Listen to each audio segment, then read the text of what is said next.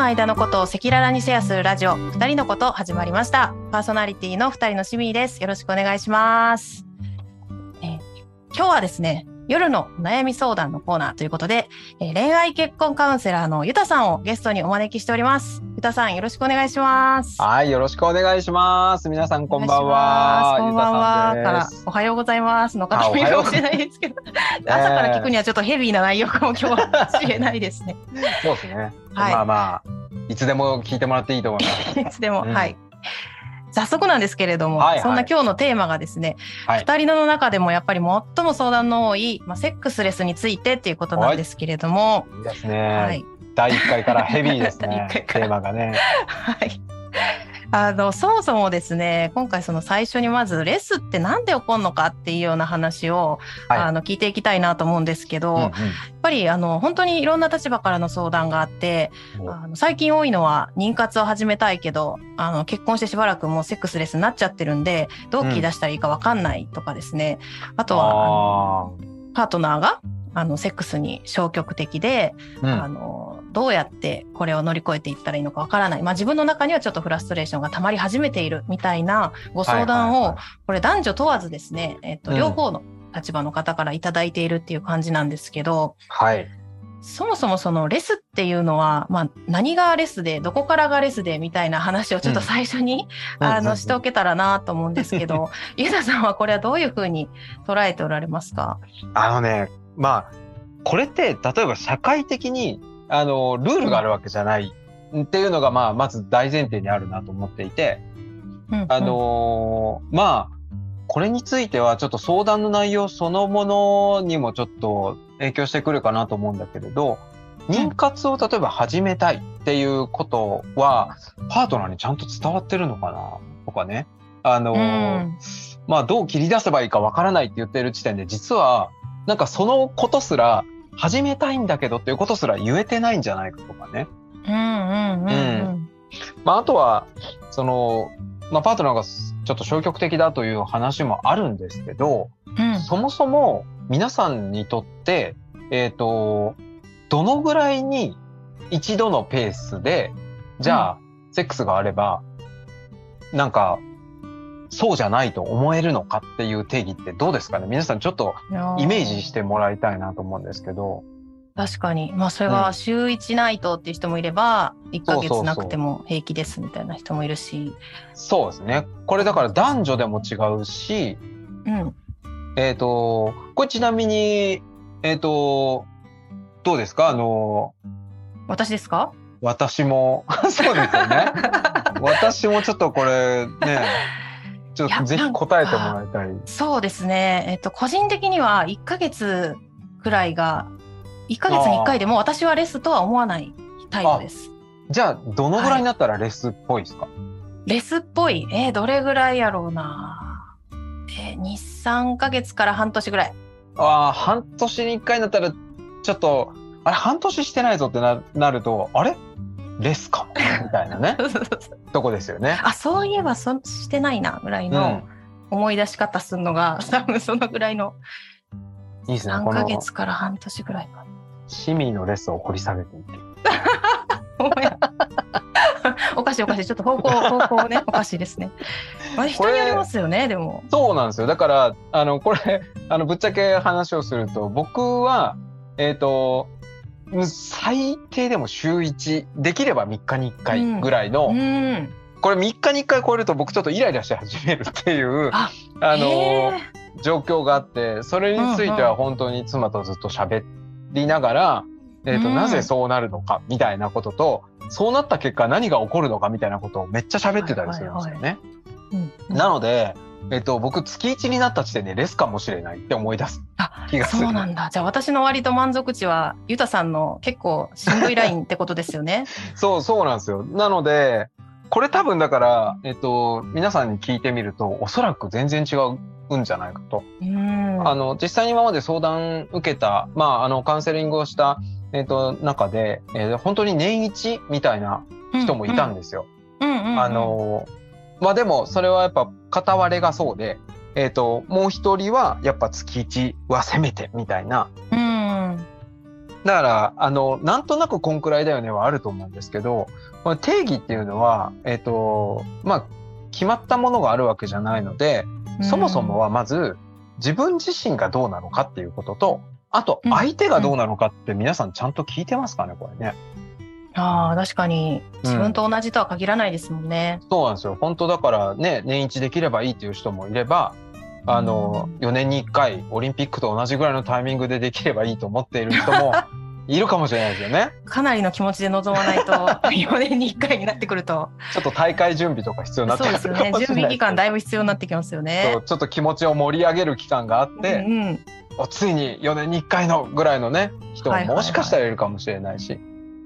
ね、これはだから、本当に、その、2人にとってどうなのかっていうのが、なんかその、それぞれのパートナーの中での定義になってくので、そうですよね。うん。これだから定義から話し合わなきゃいけない気がするんですよ。うんうん。自分たちの場合のレスっていうのは、このぐらいの期間空くとやっぱレスだよねっていうのが。うん。なんか、そう、それはだから、自分はこう思ってるんだけど、うん、実際のとこどう思っているっていう話で、うんうんうん。だから今僕とシミが例えばパートナーだとしたら、す、で、にこの時点でズレがあるじゃないですか。確かに確かに。ね。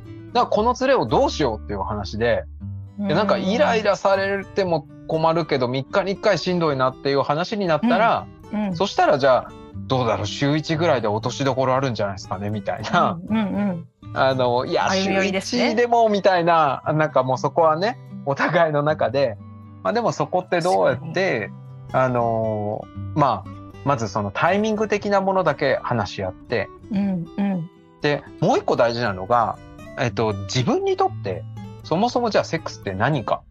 っていうことを話し合ってるかどうかってこれ意外と話し合ってないんじゃないですかね。うん。えそれってどういうことですか、うん、何か愛情表現なのかとか例えばそういうことですか？そう例えばだって妊活をしたいと思っているっていう話の時点で、はい、妊活の手段だと思っている方にとっては、はい、子供を作る行為っていうふうに捉えているっていうことですよね。まあ、なるほど一つ考え方としては。うんうん、なので、えっ、ー、と、妊娠をするための行為なので、えっ、ー、と、まあ、それが終われば必要ないと思ってしまっている人も中にはいるかもしれないし、うんえー、やっぱそれが本当に二人の、えっ、ー、と、愛情を確かめるための行為だと思っている人とか、うんうん、えっ、と、実際にやっぱりその、女性は特に多いんですけど、あの、自分自身を、まあその相手にこう提供しているみたいな感覚の人。ああ。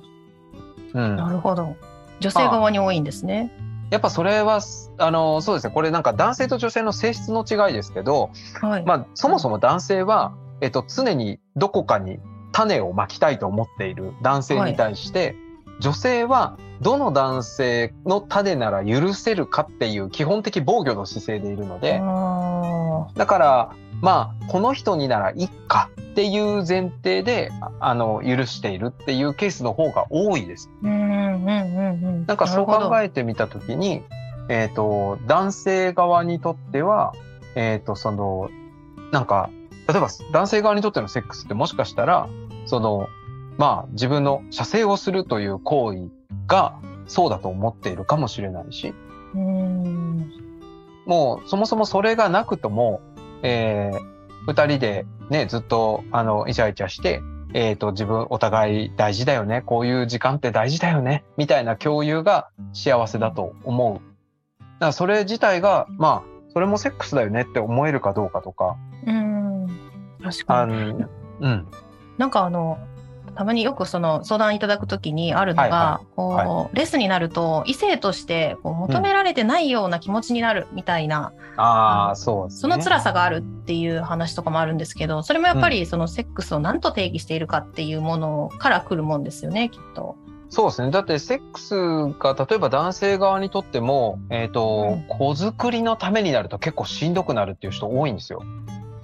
うん、プレッシャーって言いますよね。うん。以前にやっぱ妊活のちょっとサポートをしてた時も、えっ、ー、と、やっぱそうですね、あの、もう排卵日来たからしようみたいな、うんうんうん。そこにこうムードも何もないので。今です。あの、みたいなね。そうそうそう。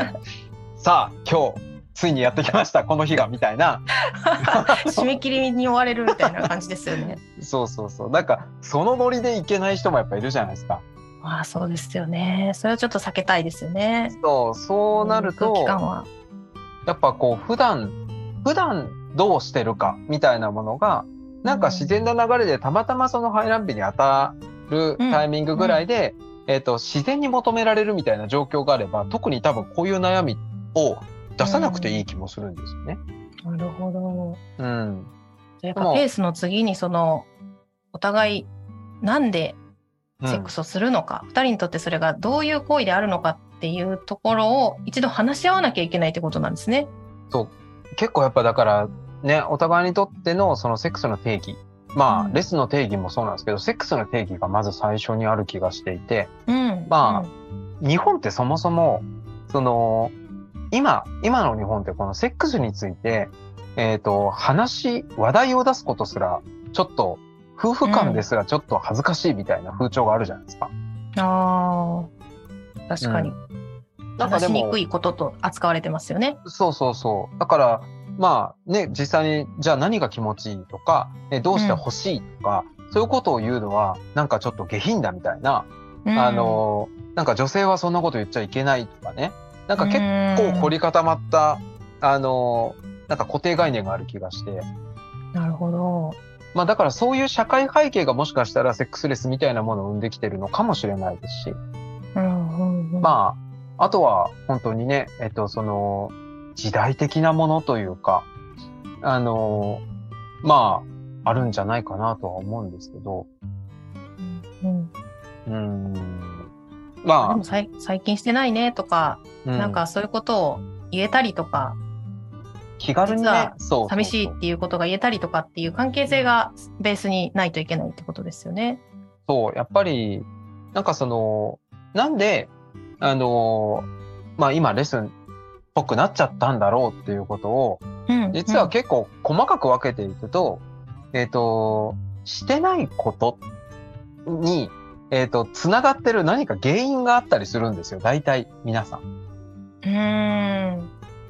あの、これもまた口に出して言いづらいんですけど、えー普段の接し方が奥さんがめっちゃ怖いみたいな状況の中で、あの、例えば 旦那さん側が、えっと、傷ついて自信なくしてるみたいなケースはい。で、えっ、と、しようと思ったけどできなかったみたいなことが続いたときに、またみたいな言い方をされると、多分本当に再起不能になっていきます。ああ、男辛いですね性。そうそうそうそう。うんだから、そのやっぱ問題は実は、その今できないことよりも先に必ず原因があるんですよね。うん。で、その原因を自分で作っといて、レスだって言ってる可能性もあるっていうのは、あの、なんかちょっとみんな理解をしておいた方がいいかなという。うん。うんなるほど。もともとその、だからペースが少なくて満足しているタイプなのか、それともうんうん何かそのコミュニケーションの齟齬があったり、何か他の理由があって、うん今できなくなっているのかっていうのも、やっぱり話さないとわからないですね。そうですね。だから、ね、もともと ED だとか、やっぱそういうものがあって、えっ、と、うんまあ前からちょっと心配があってできないなら、えっ、と、うんうんじゃあその根本治療必要ですよねってなるんですけど、もともと、例えばすごく好き同士でめっちゃしてたのに、うんえっ、と、結婚してから急にしなくなったみたいな話って、うんはい。えっ、と、やっぱり何か原因ありますよね、絶対ね。確かに。飽きたとかそんな話じゃないと思うんですよ。うん。うん。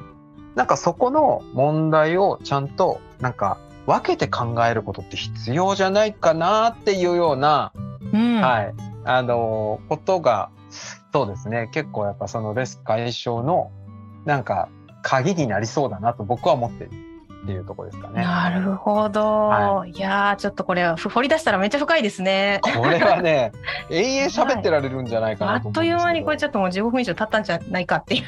ねえ、ちょっと、なので、ね、次回、なんかこの辺のところをもう少しちょっと詳しく話したい。そうですね。うん。はい。な、どんなことが原因でレッスンになるのかとか、その時ね、男女の気持ちの差ってどんなところに生まれるのかみたいなことを、ちょっと次回は詳しく聞いていけたらなと思いますので。よりして話しましょう。はい。皆さん次回もぜひお楽しみにということで。はい、また。皆さんありがとうございました。はい、ありがとうございました。ありがとうございます。はい。